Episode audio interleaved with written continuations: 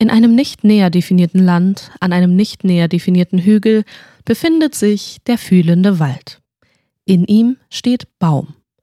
Eigentlich hatte Baum nichts anderes zu tun, als zu wachsen und einfach ein Baum zu sein.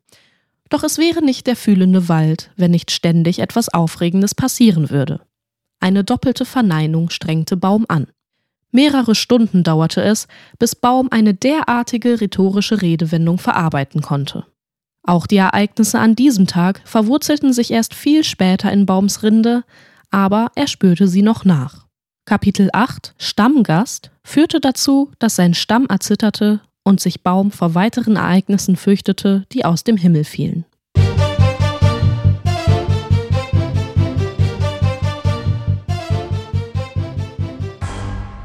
Ein Zaubermantel landete mit Wumms in der Baumkrone nähe der Lichtung.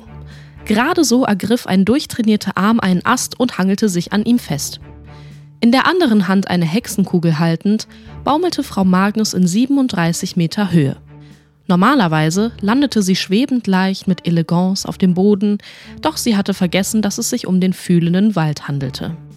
In diesen konnte sich nicht zielgenau teleportiert werden, was manchmal dazu führte, dass unerwünschte Gäste auf den Feenraves auftauchten und nie wieder zurückkamen, weil sie entweder neues Glück im Konsum von Stoffen fanden oder die Feen sie zur Belustigung in einen ihrer Käfige sperrten.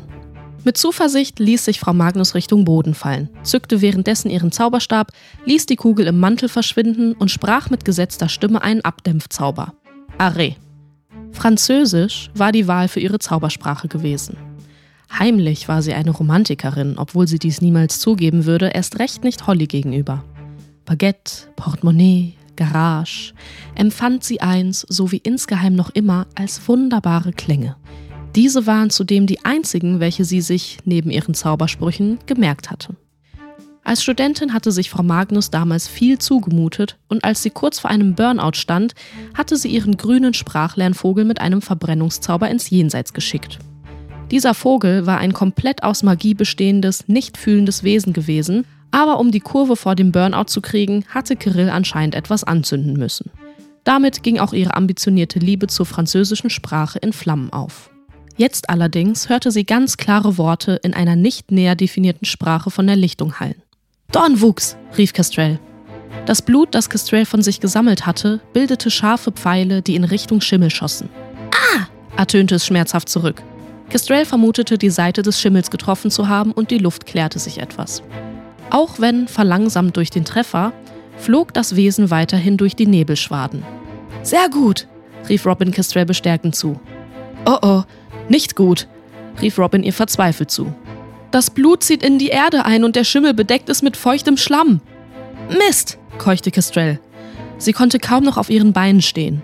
Sie hatte unterschätzt, wie viel Kraft bereits von ihr gefordert worden war und schätzte, dass sie nur noch Kapazität für ein oder zwei Angriffe hatte.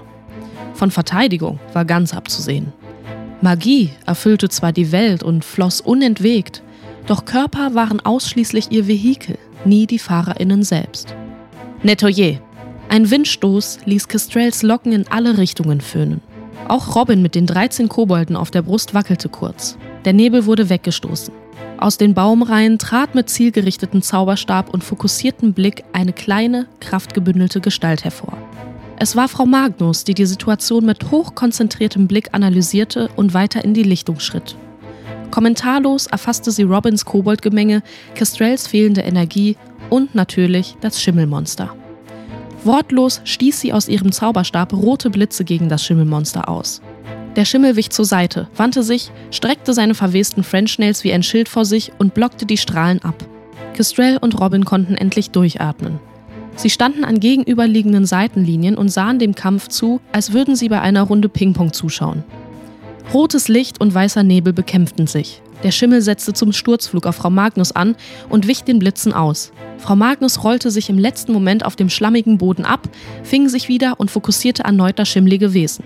Sie musste aufpassen, denn durch ihr Frettchenfetttraining hatte sie einiges an Kondition für den Tag verloren und dieses Wesen schien stark zu sein.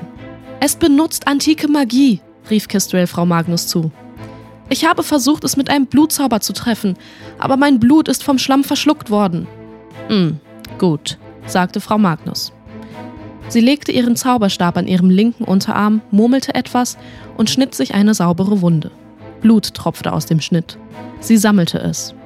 Robin und Kestrel waren erstaunt, was für ein Volumen Frau Magnus aus sich selbst ziehen konnte. Im Blutspendewagen wäre ihr als Dank die Doppel-Deluxe-CD von Edward Simoni sicher gewesen.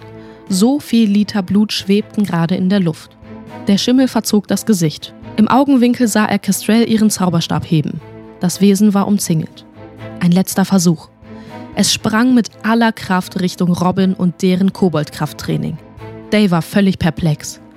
Wenn ich angegriffen werde, ist das okay, dachte Day selbstlos. Aber die Kobolde? Mit impulsivem Gerechtigkeitsgefühl warf Day den Koboldknoten auf ein freies Stück Moos und in dem Moment, in welchem Day sich zur Seite drehte, hörte sie Frau Magnus Stimme Attaque de Flèche. Doch dieser Zauber kam einige Sekunden zu spät. Der Schimmel war bereits bei Robin angekommen und rammte die scharfen Verwesungsfinger in deren Bauch. Beide, Robin und Schimmel, schauten sich schmerzerfüllt an. Der Nebel um das Wesen färbte sich blutrot und durch die leichthäutigen Gliedmaßen pulsierten die schwarzen Adern des Wesens. Der Blutzauber von Frau Magnus ätzte den Schimmel Stück für Stück weg, als wäre er von saurem Regen getroffen worden. Die gelben, ungepflegten Nägel, die in Robins Solarplexus steckten, brachen ab und zerfielen zu Staub. Robin sank auf die Knie. Dann drückte Day ihren Mantel an die verwundete Stelle.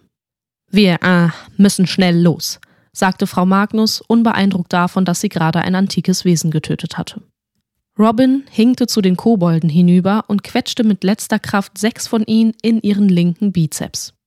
Mit dem rechten Arm drückte sie weiterhin die Wunde zu. Kestrel nahm drei von den Kobolden und Frau Magnus die restlichen vier.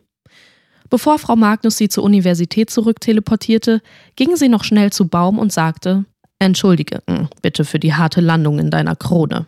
Und zauberte einen Pflanzenheilungszauber auf seinen Stamm. Mit deutlichem Blutverlust, aber Koboldgewinn, teleportierten sie gemeinsam zurück zur Universität. Baum genoss die wiedergewonnene Ruhe. Das war Kapitel 8 von Robin Phoenix und der Ruf des Feuervogels. Wenn es euch gefallen hat, lasst eine Bewertung da, folgt dem Podcast und aktiviert die Glocke, damit ihr kein Türchen mehr verpasst. Unterstützen könnt ihr dieses Projekt über den Spendenlink in den Show Notes und indem ihr allen Mitwirkenden auf den sozialen Medien folgt. Vor jedem Kapitel könnt ihr außerdem in der Episodenbeschreibung lesen, ob es Contentwarnung gibt. Diese werden mit einem Zeitstempel angegeben. Mein Name ist Vicky Kubica und ich bedanke mich herzlich bei euch fürs Zuhören und wünsche euch viel Spaß beim Öffnen der nächsten Tür.